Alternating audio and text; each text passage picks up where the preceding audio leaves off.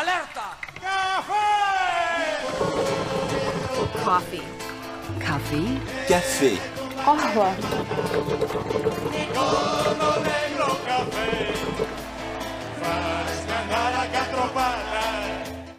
Willkommen zur Sendung Kaffee Alerta, eure Sendung für linke Politik, Musik und Kultur. Ja, ich bin Ingo und wir beginnen mit äh, unserer kurzen Vorstellungsrunde, gefolgt vom Nachrichtenblock. Ja, ich bin auch wieder dabei. Clement. Carlos ist halt auch dabei. Ich bin Linus, ich bin auch da. Ich bin Naomi, hallo. Hallo alle zusammen. Ja, wir kommen zum ersten Thema. Es gibt ein Antwortschreiben der Staatsanwaltschaft Kiel auf eine Strafanzeige gegen die NPD-Plakate mit der Aufschrift Migration tötet, die hier auch in Neumünster ausgehängt wurden. Die ausgeführte Begründung macht die Antragstellerin sprachlos, zumal in Ostdeutschland genau diese Plakate als Volksverhetzung eingestuft und entfernt worden sind. Und ich würde jetzt einfach mal den Text der Staatsanwaltschaft vorlesen. Sehr geehrte Frau Piep, den von Ihnen zur Anzeige gebrachten Sachverhalt habe ich geprüft, jedoch von der Einleitung strafrechtlicher Ermittlungen abgesehen. Ein Ermittlungsverfahren leitet die Staatsanwaltschaft nur dann ein, wenn zureichende tatsächliche Anhaltspunkte für die Begehung einer verfolgbaren Straftat vorliegen. Paragraph 152 StPO. Das ist hier nicht der Fall. Insbesondere liegen keine zureichenden tatsächlichen Anhaltspunkte für eine Volksverhetzung, Paragraph 130 StGB vor. Diese ist unter anderem bei einem Aufstacheln zum Hass oder einer Aufforderung zu Gewalt oder Willkürmaßnahmen gegen einzelne Bevölkerungsteile, Paragraph 130 Absatz 1 Nummer 1 StGB sowie dann gegeben, wenn die Menschenwürde anderer dadurch angegriffen wird, dass Teile der Bevölkerung beschimpft, böswillig, verächtlich gemacht oder verleumdet werden.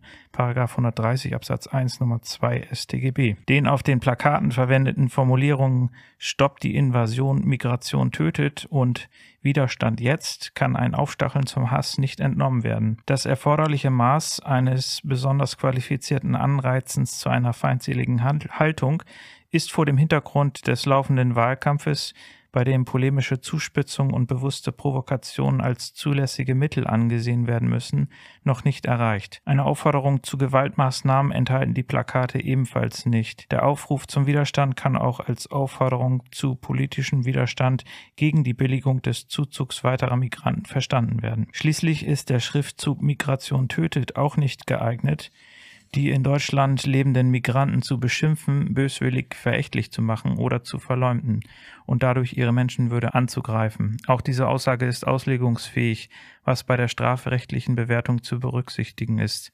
So kann auch der Verlust der deutschen Kultur beklagt und besorgt werden. Die aktuelle und von dieser Auffassung abweichende Rechtsauffassung verschiedener Verwaltungsgerichte in anderen Bundesländern ändert an der hier vertretenen strafrechtlichen Bewertung, die die Aussagen auf den Plakaten unter den Schutz der Meinungsfreiheit Artikel 5 Grundgesetz stellt, nichts. Mit freundlichen Grüßen, mhm, Staatsanwältin.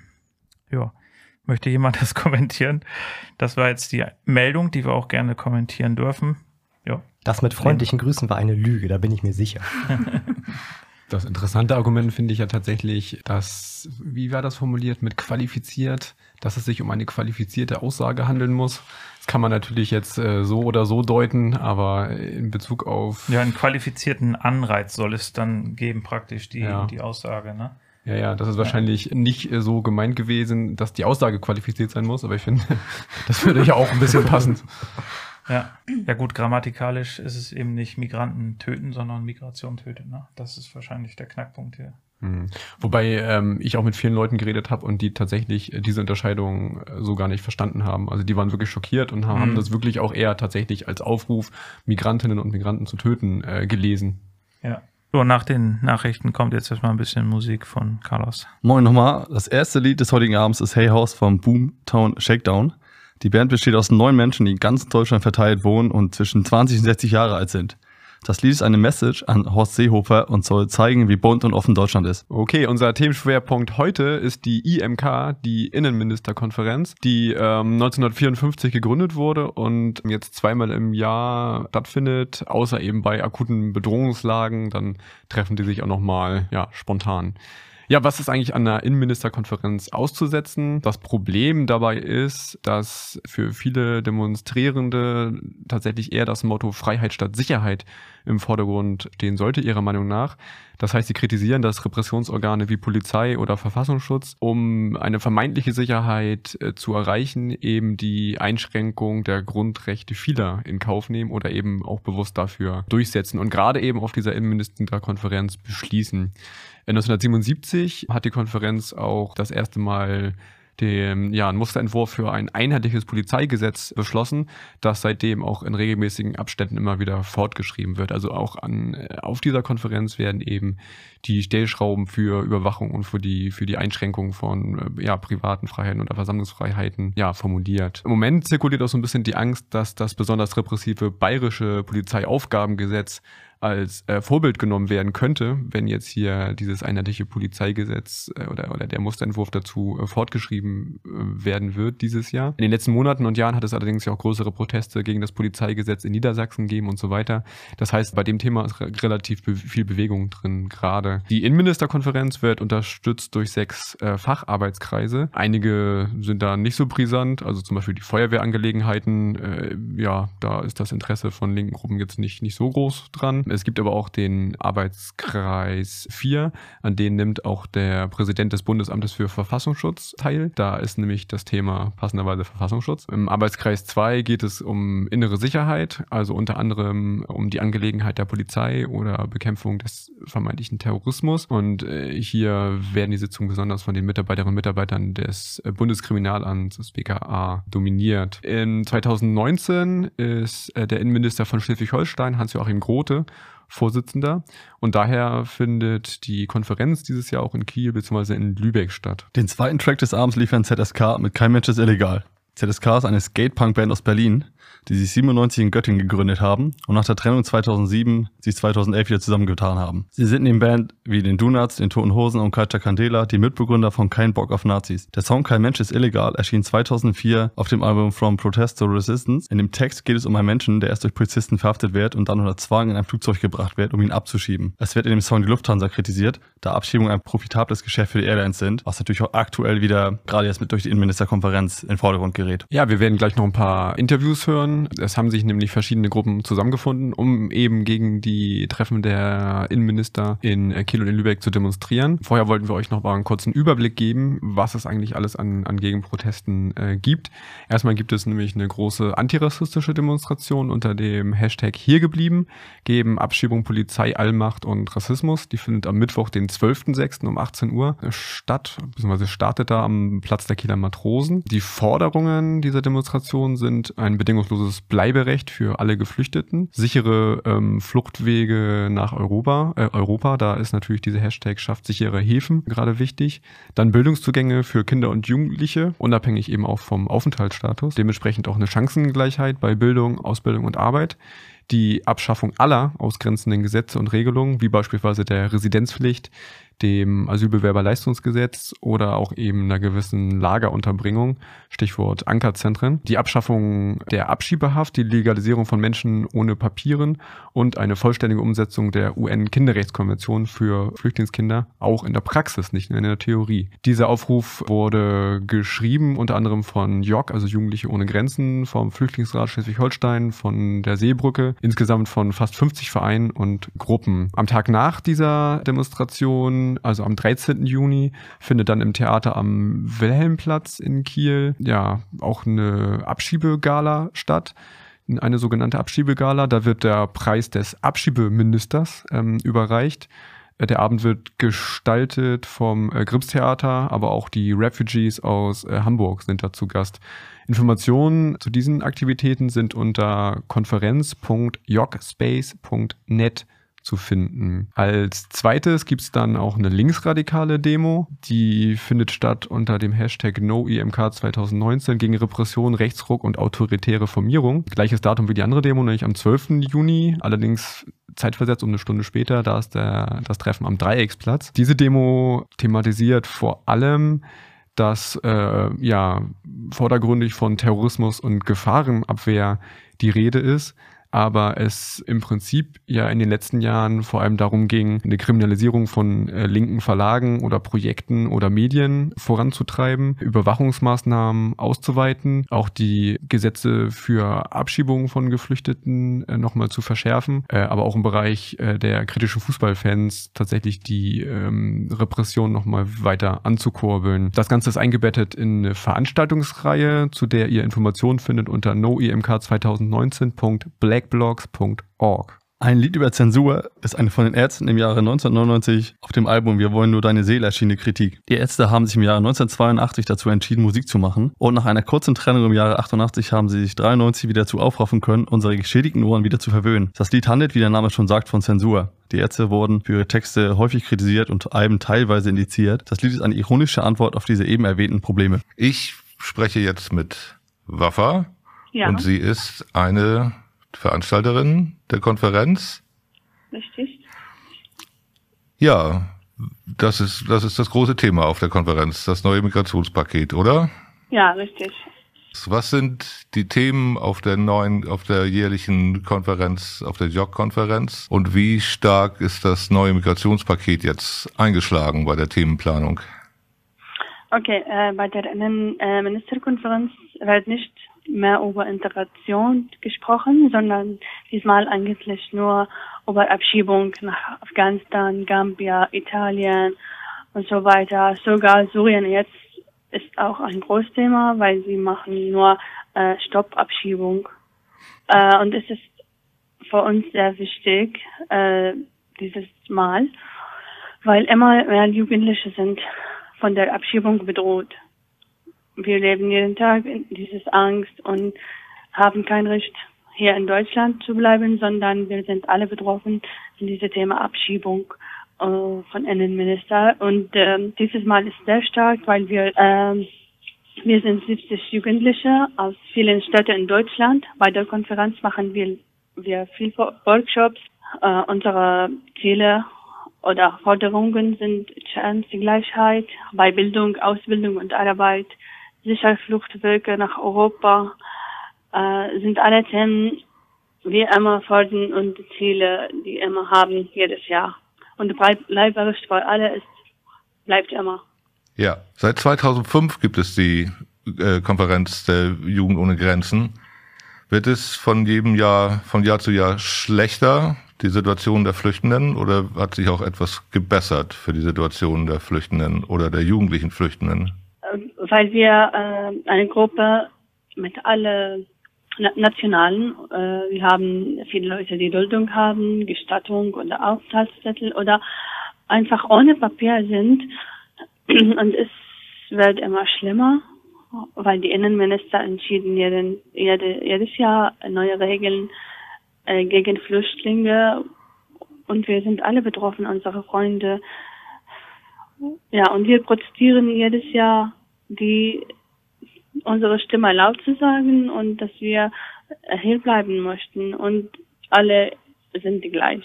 Auf jeden Fall. Also man kann sagen, es gibt wenig Empathie in der Politik für Asylpolitik, für den Schutz von Flüchtenden. Und ich bin einfach immer davon ausgegangen, dass äh, minderjährige Flüchtende nicht abgeschoben werden können, aber das ist doch der Fall. Ja, genau. Also äh, die Abschiebungsthema ist sehr, sehr groß und wenn wenn die entschieden, dass alle Leute, die Duldung haben oder so, abgeschoben werden müssen, äh, dann sie können nicht abschieben, aber sondern unsere Freunde können kein normales Leben aufbauen. Ja, Ja, deswegen wollen wir den Innenminister sagen, wir sind die Zukunft, wir bleiben hier. Das vierte und vorletzte Lied der heutigen Show stammt aus der Feder von Slime. Die Hamburger Band Slime gibt es mit einigen Unterbrechungen seit mittlerweile, mittlerweile 40 Jahren. Das Lied des heutigen Abend heißt die Geschichte des Andreas T. Es erschien im Jahre 2017 auf dem Album Hier und Jetzt. Andreas T. war ein V-Mann des Verfassungsschutzes und im April 2006 bei dem Mord an Halid Joschkat durch den NSU-Internetcafé anwesend. Er behauptet nichts mitbekommen zu haben, da er in einem Hinterzimmer auf Dating-Websites unterwegs war. Der Verfassungsschutz wird in diesem Lied für seine indirekte Unterstützung des NSU kritisiert. So hat der VS Andreas T. eine scharfe Waffe besorgt, damit er in rechten Kreisen Eindruck schinden kann und finanziell unterstützt. Im vergangenen Dezember fand die Innenministerkonferenz in Leipzig statt. Du hast dich an den Protesten dagegen beteiligt damals. Schaut man sich an, was für Beschlüsse auf dieser Konferenz getroffen wurden und wie sich die Gesetzgebung im vergangenen halben Jahr dann verändert hat, was ist da festzustellen? Also welche Bedeutung hat, haben diese Innenministerkonferenzen? Erstmal grundsätzlich die Innenministerkonferenzen finden quasi unter Ausschluss der Öffentlichkeit äh, statt, äh, quasi auch relativ intransparent, auch ohne Kontrolle ähm, oder Kontrollmöglichkeiten durch gewählte Abgeordnete. Dort werden auch, und das ist so ein bisschen das Problem im Vorfeld und Nachfeld, werden Dinge besprochen, die quasi unter Ausschluss äh, der Öffentlichkeit stattfinden. Man weiß vorher auch nicht so richtig, was besprochen wird und äh, kann erst weit im, im Nachfeld überhaupt äh, auch äh, dort nachlesen, was besprochen wurde und was beschlossen äh, wurde. Wenn man jetzt auf die Innenministerkonferenz im Dezember äh, schaut, war, glaube ich, das große Thema, was dort auch im Vorfeld überhaupt äh, ans Licht der Öffentlichkeit gedrungen ist, das Thema Abschiebung nach Syrien. Äh, Bayern und Sachsen haben dort ähm, Vorstoß gewagt und haben tatsächlich die Forderung gestellt, dass gleich äh, auch mit äh, Afghanistan sozusagen bestimmte äh, Menschengruppen, also sie nennen es Gefährder, sie nennen es äh, straffällig gewordene äh, und Identitätsverweigerer, doch wieder nach, Afghan äh, nach Syrien abgeschoben werden können. Äh, Im Endeffekt ist der Beschluss dann so gefasst worden, dass der Abschiebestopp, der gilt, weiter ähm, verlängert wurde bis Dezember 2018. Gleichzeitig wurde aber in Auftrag gegeben, eine neue Sicherheits- äh, Analyse über die Situation in Syrien ähm, anzufertigen.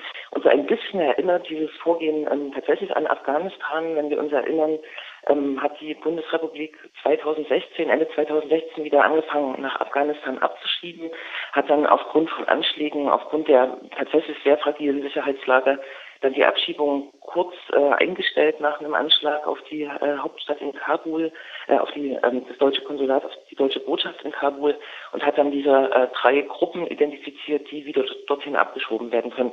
Also man kann äh, sagen, die IMK hat in dem Fall zwar keinen kein Tabubruch begangen ähm, in Bezug auf Syrien, hat aber sozusagen ähm, schon damit, dass sie die Forderung oder zumindest die beiden ähm, rechten Bundesländer oder rechten CDU äh, geführten Bundesländer Sachsen und Bayern diese Forderung durch Abschiebung wieder, wieder starten zu können, hat zumindest sozusagen, ich denke mal, so ein, ja, so ein Tabubruch begonnen und hat äh, den Weg dafür freigemacht, dass man überhaupt darüber nachdenkt, nach Syrien abzuschieben. Ein Land, wo tatsächlich das vom Krieg immer noch geschüttelt sind, äh, wo 400.000 Menschen bis jetzt gestorben sind seit 2011 äh, in Kriegen und so weiter und so fort. Ansonsten ähm, tja, ist die Innenministerkonferenz tatsächlich ähm, eher auch dafür da, dass sich die Bundesländer gemeinsam abstimmen, wie sie mit bestimmten äh, Sicherheitslagen umgehen, mit bestimmten bestehenden Gesetzen äh, umgehen. Es wurde allerdings auch schon, ähm, während die IMK in Sachsen äh, getagt hat, ähm, das Thema Terrorismus natürlich besprochen äh, wird immer wieder besprochen und es ist äh, damals vereinbart worden, dass man noch ein Musterpolizeigesetz im Rahmen der IMK erstellen möge, was dann den Bundesländern ähm, dafür dienen könne, ihre ländereigenen Polizeigesetze zu verändern oder anzupassen. Und Sie wissen, Bayern ist jetzt vorgeprescht mit einem eigenen ziemlich harten Polizeigesetz. Sachsen will jetzt nachziehen.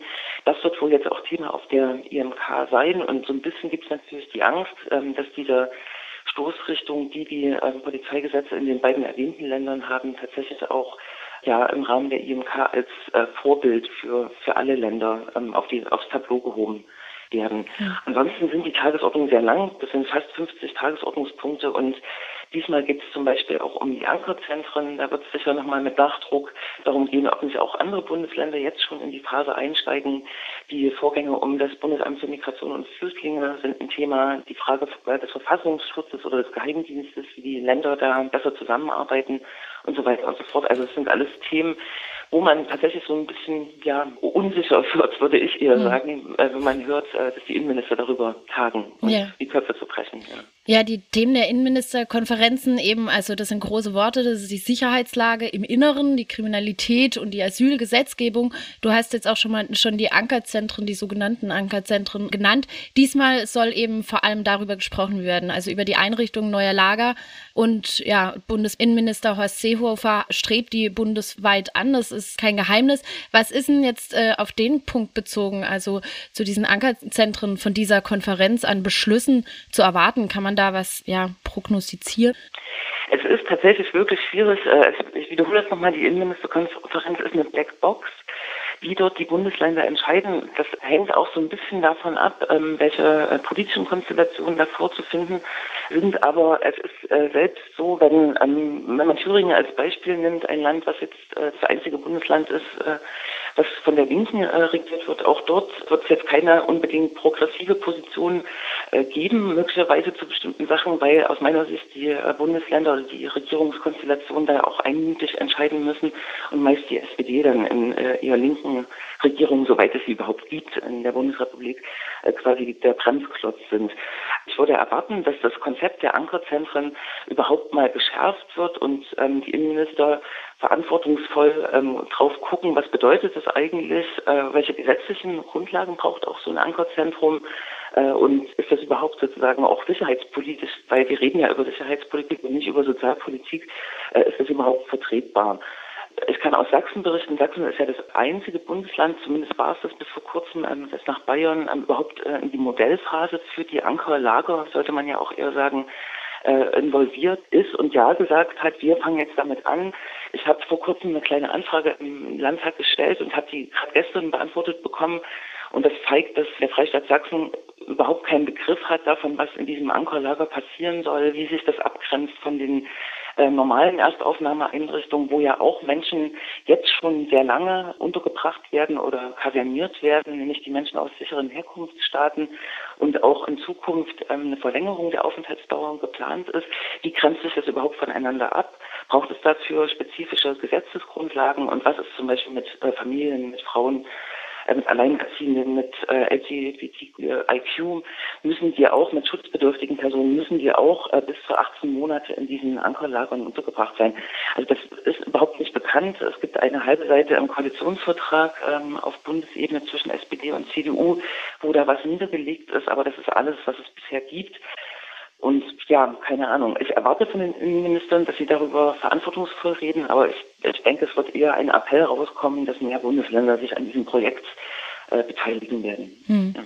Aus, den, also aus der Innenministerkonferenz gehen ja meist Beschlüsse über nötige Gesetzesverschärfungen und auch einen Ausbau der Überwachung hervor. Gestern habt ihr jetzt auf einer Veranstaltung der Jugendlichen ohne Grenzen in Quedlinburg ähm, über einen anderen Sicherheitsbegriff diskutiert. Es ist ja jetzt bereits angeklungen, dass die Vorstellung, was Sicherheit sei und wem sie zukommen sollte, äh, sehr auseinandergehen. Vielleicht ähm, ja an dich äh, die Frage gestellt, ähm, welchen Begriff von Sicherheit wurde denn gestern in Quedlinburg alternativ ähm, diskutiert zu dem, was man gemeinhin eben äh, von den Innenministern ähm, ja unter Sicherheit so vordekliniert und auch dann real erfahrbar ähm, gemacht sieht.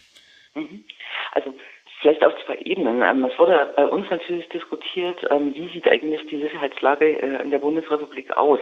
Man muss ähm, einräumen, es gab den Vorfall in äh, Berlin äh, auf dem Breitscheidplatz, den Anschlag, bei dem auch Menschen ums Leben gekommen sind. Es gab auch andere äh, Terrorlagen, die eher noch vermieden werden äh, konnten. Also man muss schon damit rechnen, in diesen Zeiten, das kann man nicht wegdiskutieren, dass es eine terroristische Bedrohung gibt, aber man muss auch damit leben und man darf sich da dadurch auch nicht irre machen. Und unsere Position war eher, man muss äh, eben auch gucken, wie sich sozusagen die allgemeine äh, Sicherheitslage äh, darstellt. Ähm, eine terroristische Drohungslage ist immer ein Ausnahmefall. Dafür müssen natürlich Behörden auch äh, im Gang sind. Aber ich kann zum Beispiel aus Sachsen sagen, es gab hier ähm, verschiedene Situationen, wo Polizei und auch Geheimdienst auf Grundlage der bestehenden Gesetze äh, tatsächlich auch vorher eingreifen konnten. Ne? Ansonsten kann man eher sagen, dass die Kriminalitätssituation seit äh, der, in der Langfristperspektive tatsächlich sich akut verbessert hat, dass die Sicherheitslage in Deutschland eigentlich so gut ist wie noch nie.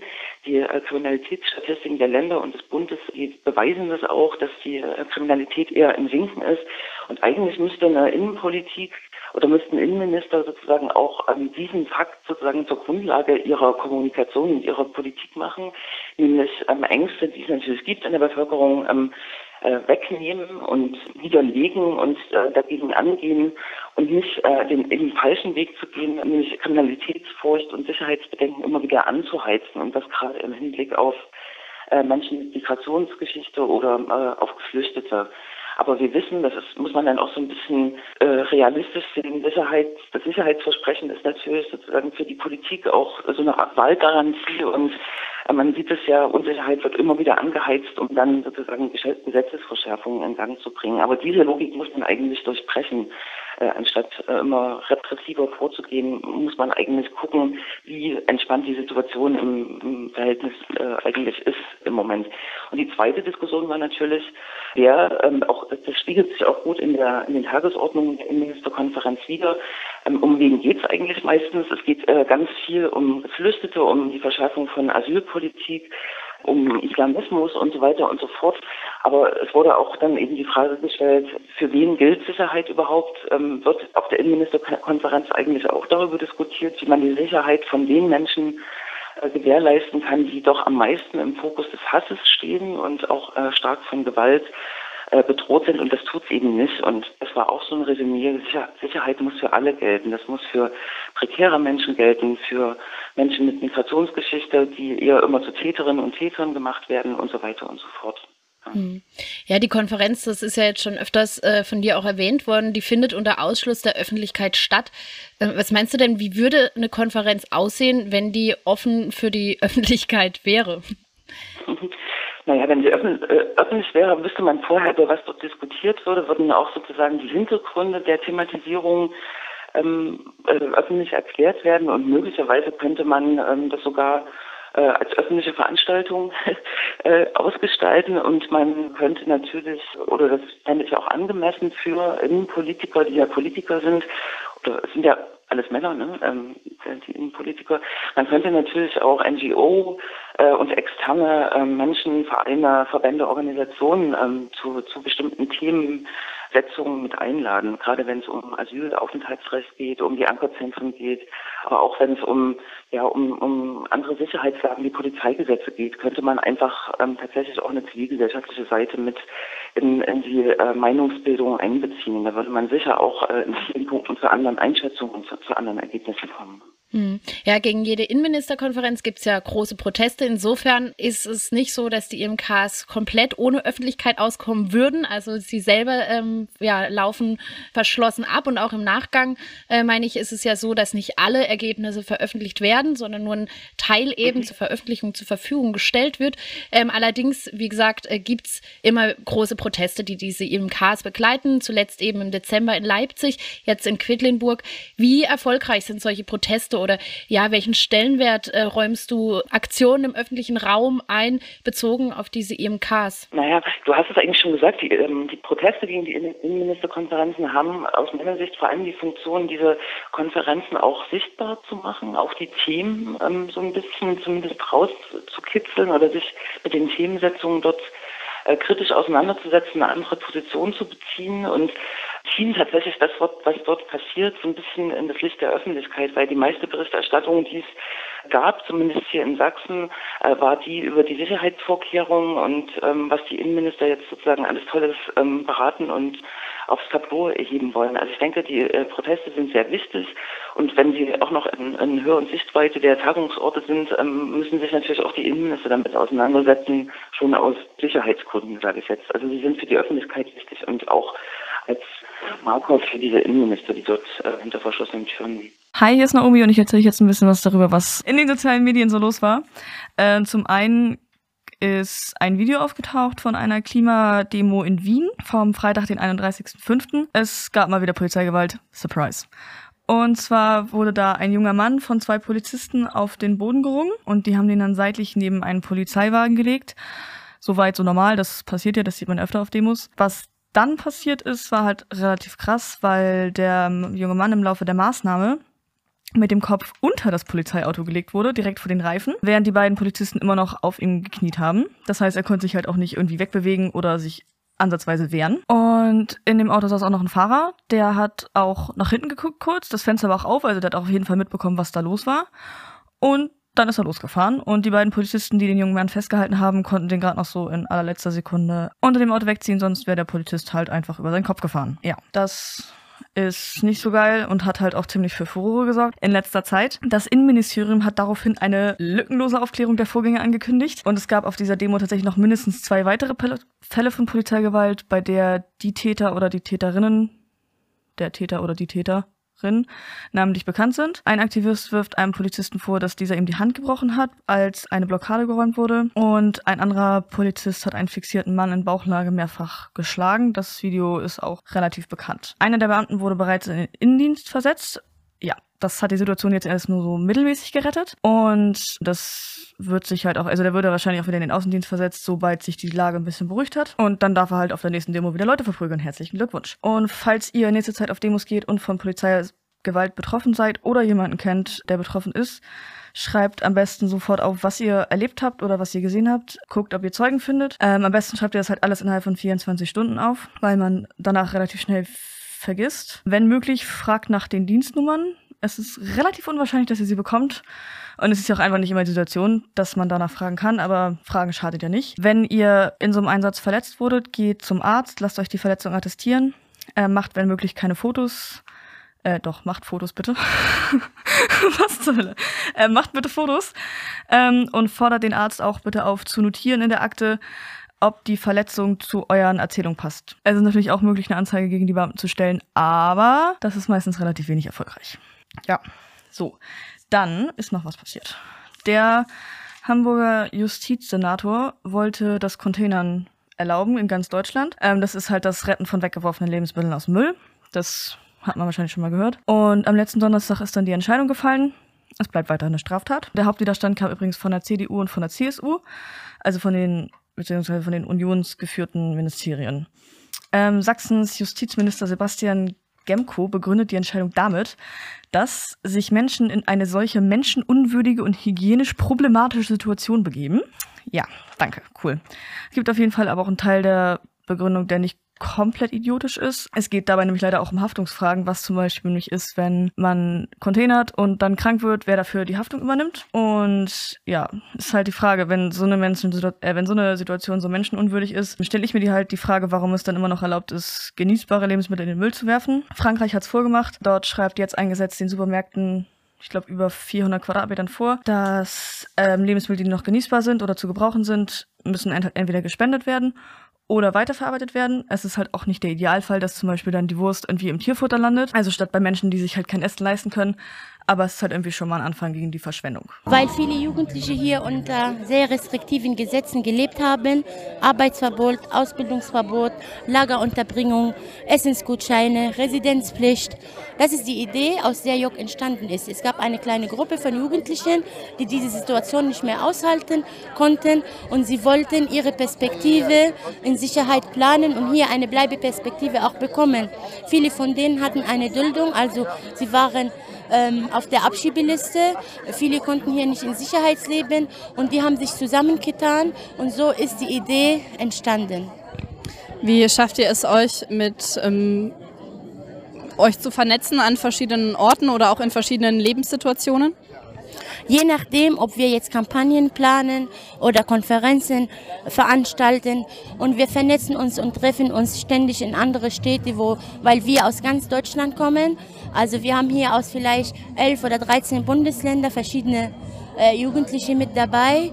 Und wir veranstalten parallel jedes Jahr seit 2005 zu der Innenministerkonferenz eine Jugendgegenkonferenz. Wir machen auf die äh, Flüchtlingspolitik, die Deutschland hier betreibt, aufmerksam auf unsere Situation, auf die Probleme, die Jugendliche und Kinder, auch Erwachsene hier erleben. Und wir setzen uns ein für ein Bleiberecht für alle, für die volle Umsetzung der UNO-Kinderrechte, äh, für Chancengleichheit in Bildung, Ausbildung und äh, Arbeit. Äh, wir möchten alle, dass alle rassistischen Gesetze ähm, äh, abgeschoben werden. Einsatzzentren nein! Einsatzzentren nein! Bleibe das muss sein! Bleibe das muss sein! Das Problem ist, dass seit, wir erleben hier, wie gesagt, seit den, äh, ein Revival der 90er Jahre, äh, wir wollen Äh, wir sind auch hier um heute, weil wir nicht möchten, dass Lichtenhagen und äh, Rostock sich wiederholen. Wir wissen, ähm, äh, die Politik, wie in den 90er Jahren gab es auch solche der Rassismus war auf seiner Spitze sozusagen und damals hat man dies zum Anlass genommen, um noch die Asylgesetze noch mehr zu verschärfen. Und wir erleben, wie gesagt, ein Revival jetzt in letzter Zeit. Es gab in den letzten Jahren viele Flüchtlinge, relativ viele Flüchtlinge, äh, die nach Deutschland gekommen sind und äh, diese äh, Flüchtlinge haben Recht hier zu leben und seitdem hier viele nach Deutschland gekommen sind, hat sich die Straße oder die Stimmung im Land und die rechte Stimmung erhoben. Äh, Rassismus ist salonfähiger geworden. Überall in den Medien wird nur über Geflüchtete diskutiert, nicht mit denen, über die wird diskutiert. Ähm, es werden nur Negativbeispiele in den Medien verbreitet über bestimmte Taten. Die guten Taten, die bleiben im Hintergrund. no murder, more, more, more, more racism. Stop Also die Ankerzentren, wir wissen, Kasernierung und Internierung, und Isolierung von Menschen, das hat uns die Geschichte schon auch gelehrt, dass das nicht die Lösung ist. Wir möchten, wie gesagt, alle Sonderdiskriminierungsgesetze abschaffen, Asylbewerberleistungsgesetz. Wir möchten die Wohnsitzauflage, dass sie abgeschafft äh, wird. Wir möchten Familienzusammenführung. Kinderrechte sollen hier in Deutschland umgesetzt werden. Actually, I'm here because uh, I, was, I was invited here from Evergreen to give a little speech of what actually took place in my camp and what my opinion is. Yeah, that's why I'm here. Wir sind die Geflüchteten aus Ellwangen. We are not here to talk about what happened in Ellwangen. Wir sind nicht hier heute, um darüber zu reden, was in Ellwangen passiert ist. I am here today for two reasons. Ich bin heute hier für zwei Gründe. One, to talk to these police, police people that are here. Erstens, um zu euch, also diese Polizisten, die dort stehen, zu sprechen. Because they say we are criminals. Weil ihr sagt, wir sind Kriminelle. We are here today to make them understand that we are not criminals. Wir sind heute hier, um euch begreiflich zu machen, dass wir keine Kriminelle sind. We should be treated with dignity. Wir sollten mit Würde behandelt werden. Thank you. Secondly, I want to talk to the AFD party. Das ist der zweite Punkt. Ich möchte gerne über die AfD sprechen. And secondly, I want them to know that we are not begging them. Ich möchte auch, dass Sie verstehen, die AfD, dass wir sie nicht anbetteln. If they want us to leave this country, they should stop coming to our country. Wenn ihr wollt, dass wir nicht mehr in euer Land kommen, dann solltet ihr erstmal anfangen, aufhören, in unsere Länder zu kommen. We are not their problem. The problem is their law. This Dublin law is affecting us emotionally and psychologically. If there is any way they can change this law, Dublin, I believe everything will be perfect. Everything will be fine. There will not be problem. There will not be demonstration. There will not be things like this. The major problem we are having in this country is Dublin. This Dublin law is affecting everybody, both small, big, baby, children, married people, singles. This law is affecting us. That is the major problem we have in this country. What you, would you wish for German people or German media to do to help you? We are asking them if there is any way they can speak to this government, these people, this member of the parliament, to try and change this law. Because this is the only way we can be free. Because right now, as I'm talking to you, I'm a victim of Dublin. And I believe I'm not peaceful, I'm restless. You understand? So we are asking them to try and see if they can speak to the society to make them understand that we are suffering. We, the refugees living in Germany, we are suffering because of this law. They should try and change this law. That is what we want them to do for us.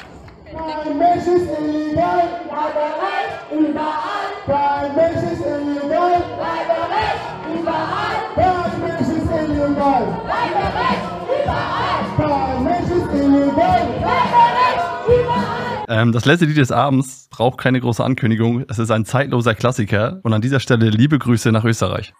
This is the end, my